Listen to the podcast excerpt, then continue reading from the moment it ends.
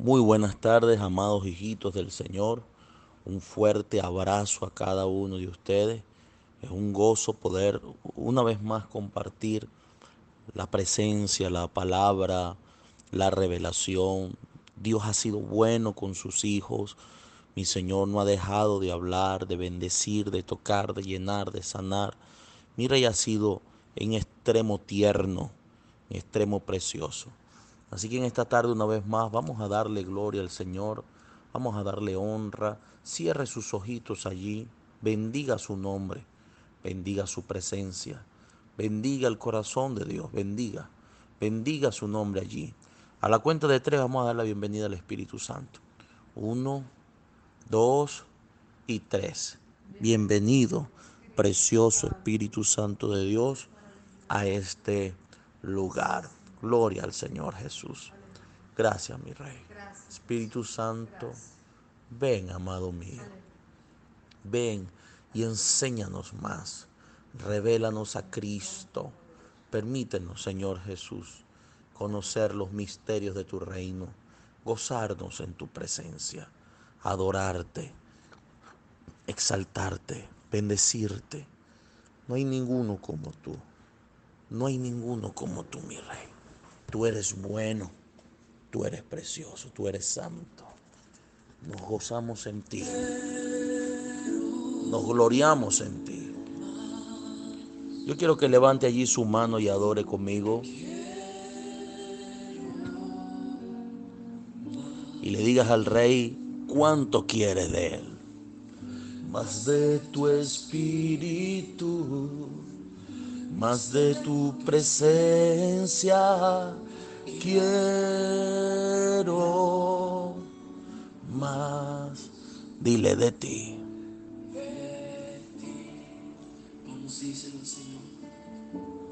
Quiero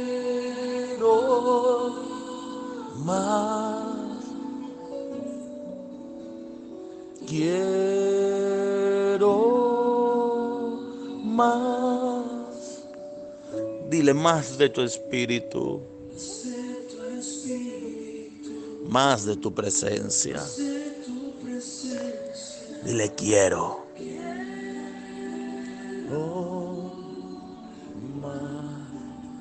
De ti.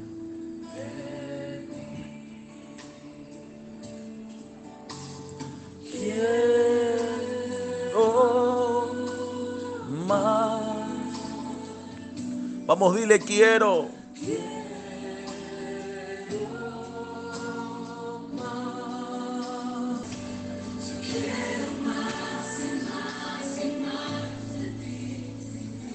De ti, mi Señor. Dele palmas al Señor allí donde está y glorifique su nombre. Aleluya. Aleluya. Nos sentimos contentos de honrar y adorar al Señor Jesús. Momento precioso cada vez que adoramos al Señor con alguna canción, o alguna alabanza. Mi Rey es honrado cuando nuestros labios y nuestras manos se mueven para exaltar su nombre. Fuimos llamados a honrarle, a adorarle, a obedecerle, a servirle. Así que glorificamos a Yeshua HaMashiach. Qué gozo, qué gozo. ¿Cómo está la amada iglesia? ¿Cómo está la preciosa iglesia de Jesucristo? Un fuerte abrazo a cada uno de ustedes. Es un gozo tremendo compartir con usted. Un tiempo donde no podemos dejar de buscar el rostro del Señor, ni de orar, ni de adorar, ni de exaltar, ni de servirle. Fuimos llamados a servirle, fuimos llamados a buscarle. Así que no podemos parar, no podemos parar. Estamos muy contentos por todo lo que el rey ha estado haciendo estado haciendo milagros, prodigios, señales, maravillas, ha estado liberando, ha estado ministrando a muchas personas, miles de personas. Los audios han estado llegando muy lejos. Me dicen los discípulos que los han mandado a todos sus familiares que están fuera del país y aún allá el Señor sigue sanando, sigue liberando, sigue glorificándose. Así que en este momento celebramos a Jesús por todo lo que está haciendo, por cada palabra revelada, por cada gota de su presencia, por cada poder manifestado, le damos gloria al Señor Jesús. quiero que vayamos a la palabra. Eh, el Espíritu del Señor está en la congregación, está en su casa, está en su vida. Y cada vez que usted avanza, cada vez que usted crece, Satanás pierde terreno, territorio y tiene que retroceder. Y la única forma de que usted avance en el Evangelio hemos enseñado que es a través de la ruta, la ruta del Espíritu Santo. Pero hoy quiero enseñar algo que aunque lo he dicho con otras palabras, no, no lo había tocado como lo voy a tocar hoy. Así que le pido por favor que preste atención, prepare su corazón para que juntos aprendamos de la palabra. Libro de Lucas, capítulo 14. Verso 27. Quiero que leamos desde el 26. Quiero que leamos desde el 26. Dice, si alguno viene a mí y no aborrece, preste atención con lo que voy a enseñar aquí. La palabra que usa aquí aborrece no es que te caiga mal, no es que tú lo odies, no es que usted eh, lo deseche, es que usted renuncie en su corazón al primer lugar que eso ocupa. Y preste atención. Si no se renuncia, entonces usted puede ser cristiano, pero no será discípulo. Y ser cristiano nacido de nuevo es una cosa y ser discípulo es otra cosa. Y hay mucho nacido de nuevo, pero poco discípulo. Hay mucho creyente, pero poco discípulo. Y dice, si alguno viene a mí y no aborrece, no renuncia a su padre, no renuncia a su madre, no renuncia a su mujer, no renuncia a sus hijos, Ojo con lo que voy a decir. No está diciendo que usted los abandone, los deseche. Está diciendo que usted renuncia al primer lugar. Que esa persona tiene en el corazón. Porque, amado, sabe, el no renunciar a ellos nunca te va a permitir servirle a Cristo con libertad. Y así como hay parte de la familia que te ayuda a buscar a Dios, hay parte de la familia que estorba para buscar a Dios. Y cuando digo estorba es porque se dejan usar por el mismo diablo para que usted no busque a Dios. Satanás los peores ataques que te va a dar no es de la gente de afuera, es de la gente de la familia. Entonces Dios dice, si tú agarras y renuncias en tu corazón al que ellos ocupen el primer lugar, Usted no ha escuchado cuando la gente dice, mi mamá es lo más importante en mi vida, o mi esposo es lo más importante, o mis hijos es lo más importante en mi vida. Cuando una persona ocupa lo más importante en tu vida, cuando una persona es el amor de tu vida, Dios entra en celo. Porque se supone que lo más importante, que el amor de tu vida debe ser Dios y no alguien. Ay, apóstol, pero es que es mi mamá, es mi papá, es mi hijo, es mi hermano, es mi esposo. Todos ellos son prestados, no son tuyos. Lo único que debe ser tuyo se llama Cristo Jesús. No sé si me explico. Y dice, si alguno viene a mí y no aborrece a su padre, no renuncia a su padre, ojo, al primer lugar, y a madre, y a mujer, e hijos, y hermanos y hermanas. Vea, y aún, no apóstol, yo no tengo ese rollo. Yo no tengo ese rollo porque mi familia está ubicadita. Ok, pero mira lo que dice. Y aún también su propia vida. No puede ser mi discípulo. Porque ¿qué es discípulo? Es aquel que renuncia a todo por seguir a Jesús. Y amado, hay muchos creyentes de Jesús, pero pocos discípulos de Jesús. La gente no es capaz de hacer las cosas que Jesús pide. Entonces tienen un cristianismo light, un cristianismo que no es lo que Jesús pidió. Y, ojo, aquí no está diciendo como se malinterpretó hace muchos años atrás cuando vimos a pastores abandonar a sus esposas por ir a predicar. No es abandonar. Cuando vimos a los pastores abandonar a sus hijos por irse de misiones, no es abandonar. Es que ellos no interfieran en tu relación con el Dios vivo que ellos no te obliguen a ti a caminar contrario a Jesús. Por eso es que el verso siguiente dice, y el que no lleva su cruz y me sigue y viene en pos de mí, no puede ser mi discípulo. Discípulos amados, es un nivel muy alto espiritual.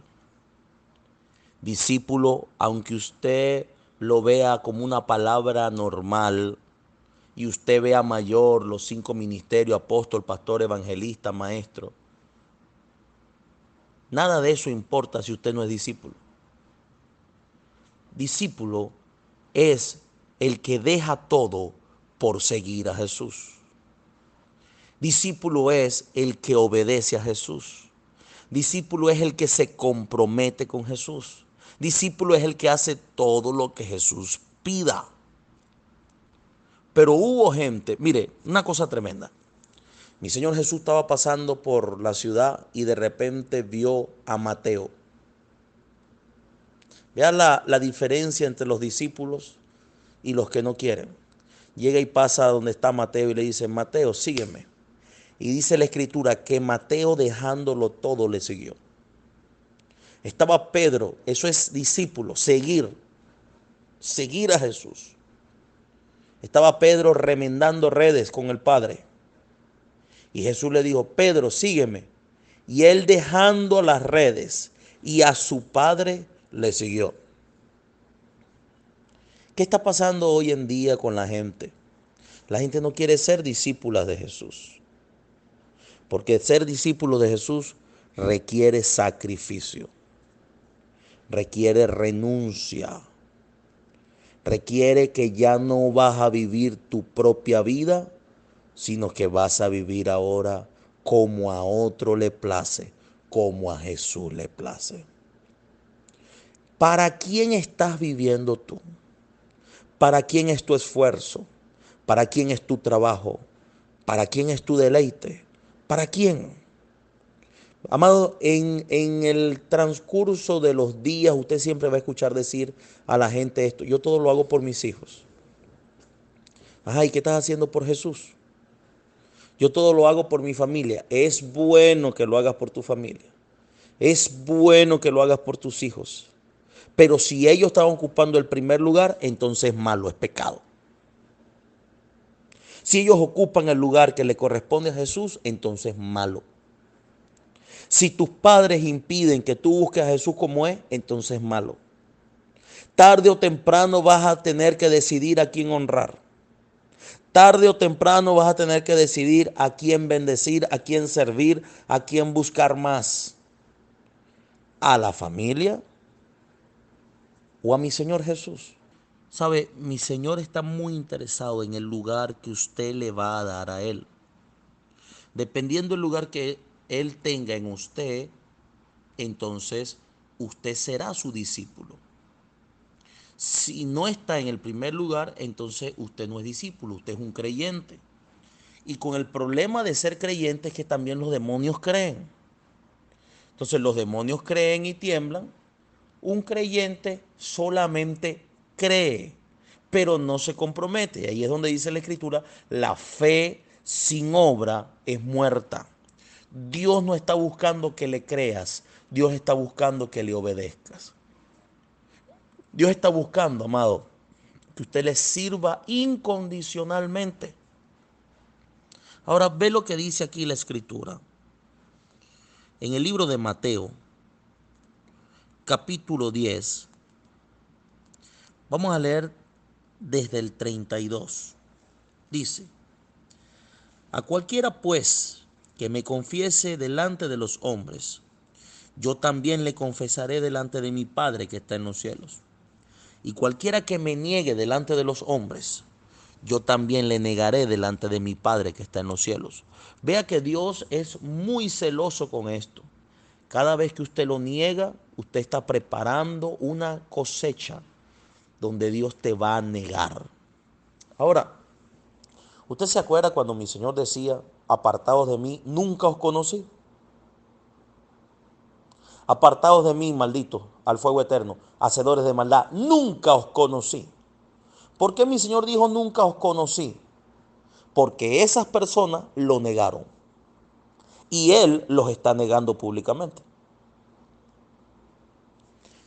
Si usted niega al Señor en el día donde Dios juzgue las cosas, Dios te va a decir, no te conozco. No sé quién eres. Nunca te he visto. ¿Me estoy explicando? Ajá. El verso 34 dice, ajá, el 33 dice, y cualquiera que me niegue delante de los hombres, yo también le negaré delante de mi Padre que está en los cielos. El 34 dice, no penséis que he venido para traer paz a la tierra. No he venido para traer paz, sino espada. Porque he venido a poner en distensión, en desacuerdo, al hombre contra su padre, a la hija contra su madre y a la nuera contra su suegra y los enemigos del hombre serán los de su casa. El que ama a padre, vea esto, el que ama a padre o a madre más que a mí, no es digno de mí. En, el, en, en donde estábamos leyendo en Lucas dice, no puede ser mi discípulo. El que no renuncia el que no aborrece, el que no renuncia a padre, a madre, no puede ser mi discípulo. Y aquí, aquí dice que el que ama a padre o a madre más que a mí no es digno de mí. Y el que ama a hijo o a hija más que a mí no es digno de mí. ¿Qué pasa? Cuando nosotros, cuando el ser humano ama más padre, madre, hijo, hija, esposo y aún hasta su propia vida, entonces se activa una maldición que se llama desacuerdo. Y en ese desacuerdo está el padre contra el hijo, la suegra contra la yerna, los hijos contra los padres. Y por eso usted ve que en la casa nunca hay paz. ¿Y por qué dice, he venido a traer espada? Porque Dios es celoso y Él no acepta que nadie tenga a alguien sentado en el trono de su corazón. Todo lo que se sienta en el trono del corazón compite con Dios. Y si compite ya perdió. Por eso es que Jesús dijo, yo no he venido a traer paz a la tierra, yo he venido a traer espada. El que quite a Jesús del primer lugar, la espada lo alcanzará. ¿Cuántas personas no han sido influenciados por sus familiares para no buscar de Dios? Y usted en vez de influenciarlos a ellos, ellos lo influencian a usted. Fuimos llamados a transformar la familia. Amado, usted tiene que llegar a tener una convicción tan fuerte que diga lo que diga la familia, a usted le tiene que valer madre. A usted no le tiene que importar. Porque aquí lo más importante es que Jesús sea glorificado. Si tú sigues agradando a los hombres, vas a seguir desagradando a Dios. Y dice la escritura, eso es mejor obedecer a Dios antes que agradar a los hombres. Entonces, ¿qué está haciendo mi Señor? Preparando todo para que usted no se quede fuera del tiempo de la recompensa. Dios está organizando su vida, Dios está organizando su corazón, Dios está organizando todo. Vuelvo y repito, usted, entonces el que no entiende me dice apóstol, pero ¿qué dice la escritura? Honra a padre y a madre. Es que yo no te estoy diciendo que los deshonre. Yo no te estoy diciendo que tú le faltes el respeto. Yo lo que te estoy diciendo es que tú ubiques a Dios en su lugar y ubiques a, su, a tu familia en su lugar. Cristo debe estar sentado en el trono. Cristo debe ser el primero. Hay otra parte de la Biblia que no pone a la gente, pone las cosas. Si tu trabajo es más importante que Jesús, si las cosas son más importantes que Jesús, si el dinero es más importante que Jesús, dice la Escritura, no se puede ser discípulo. Ahora, el ser discípulo o el ser creyente trae diferentes recompensas en la eternidad. El que creyere será salvo. El creer solo te trae salvación. Pero el obedecer, el honrar a Dios, es lo que trae recompensa.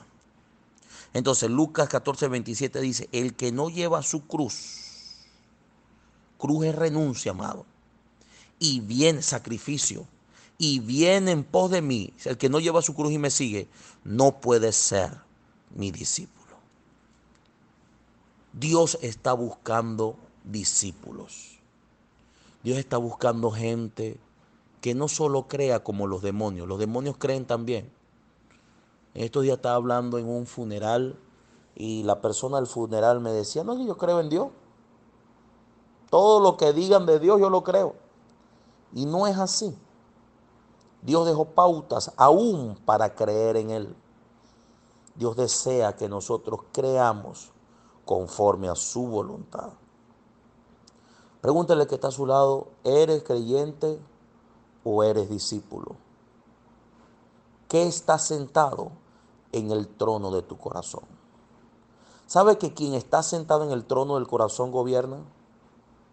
Quien está sentado en el trono del corazón sustenta porque hay muchos pasando problemas financieros. Porque Dios no está sentado en el trono del corazón, está sentado en la necesidad. Y si la necesidad está sentada en el trono del corazón, la necesidad gobierna. Si cualquier persona está sentada en el trono del corazón, esa persona es la que gobierna.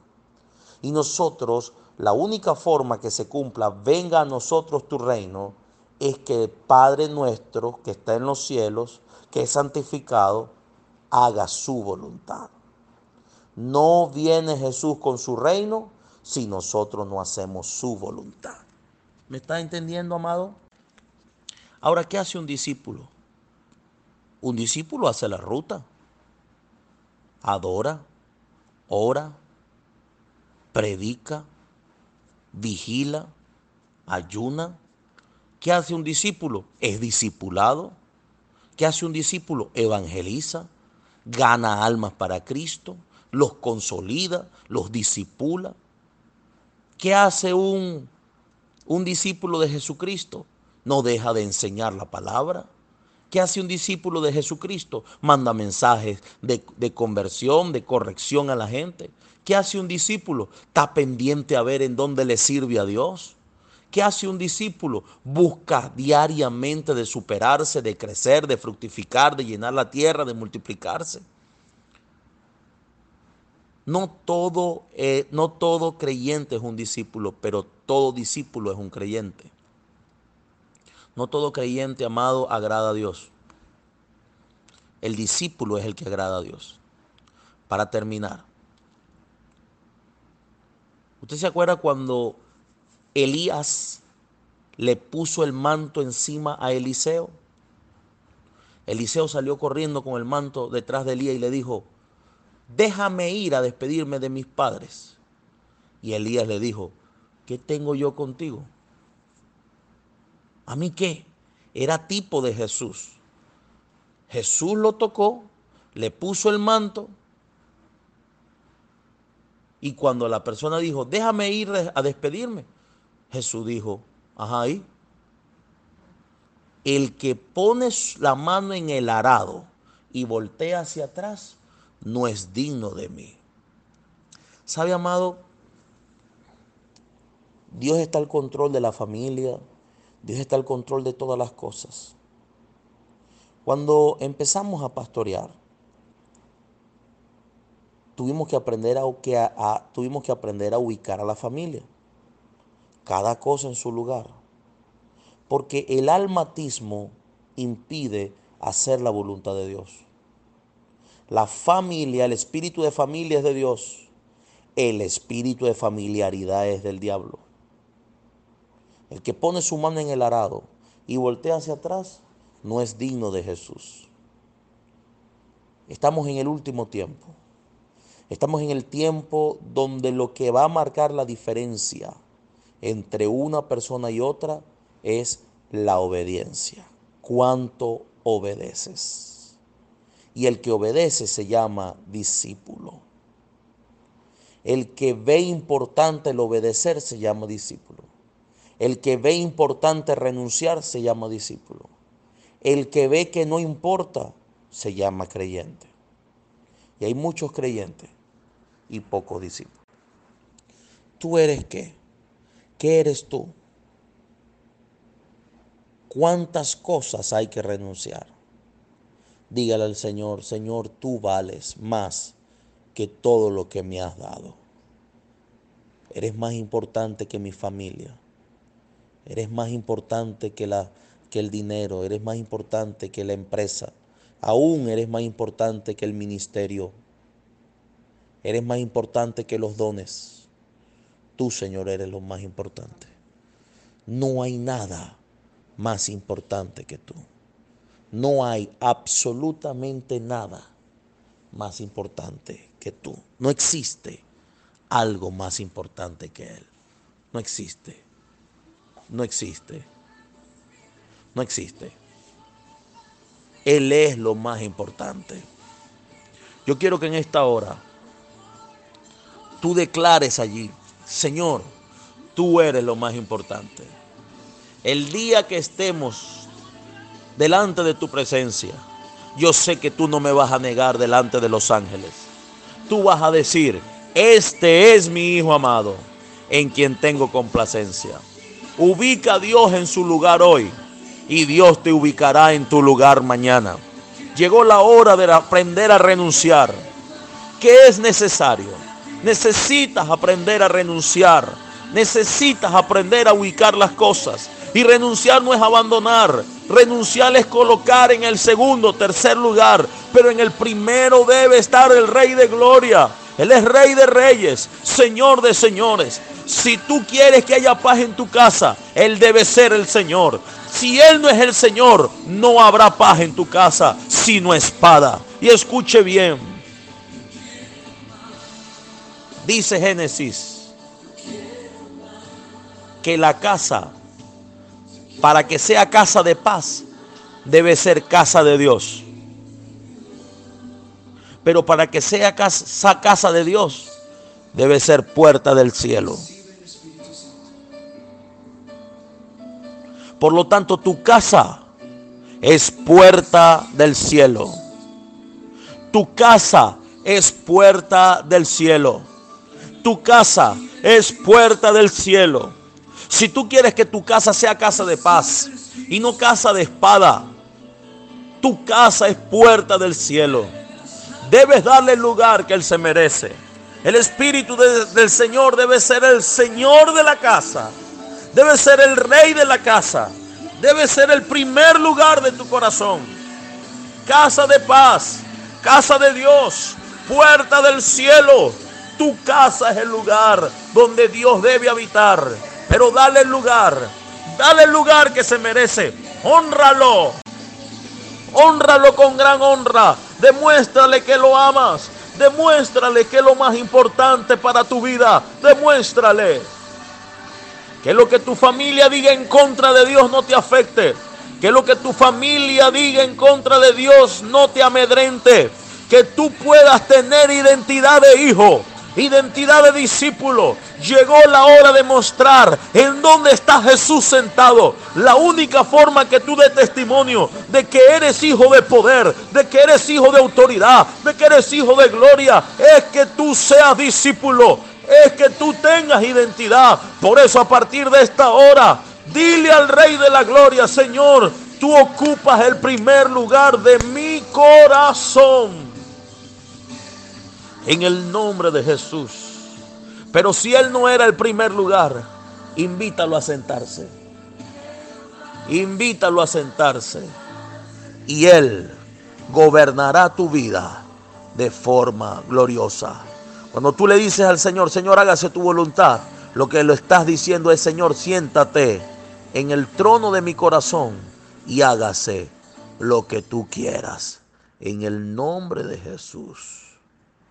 Amén. Le damos gracias al Señor por la palabra. Bendecimos su nombre, bendecimos su presencia, bendecimos su palabra poderosa, su revelación. Todo aquel que lo pone en el primer lugar, Dios le pondrá en el primer lugar. Aleluya. Le damos gracias al Señor Jesús por la poderosa palabra. Les amamos, les bendecimos. Quebrantamos todo espíritu de ataque, contraataque, venganza por el poder de la sangre, por el poder de la palabra y proclamamos en el nombre de Jesús que seguimos bendecidos, ungidos, prosperados y en victoria. En el nombre de Jesús, gracias Señor. Y decimos amén y amén. Un fuerte abrazo a todos. Les amamos. En gran manera les amamos. Bendiciones, mis amados. Paz y gracia. Shalom Adonai.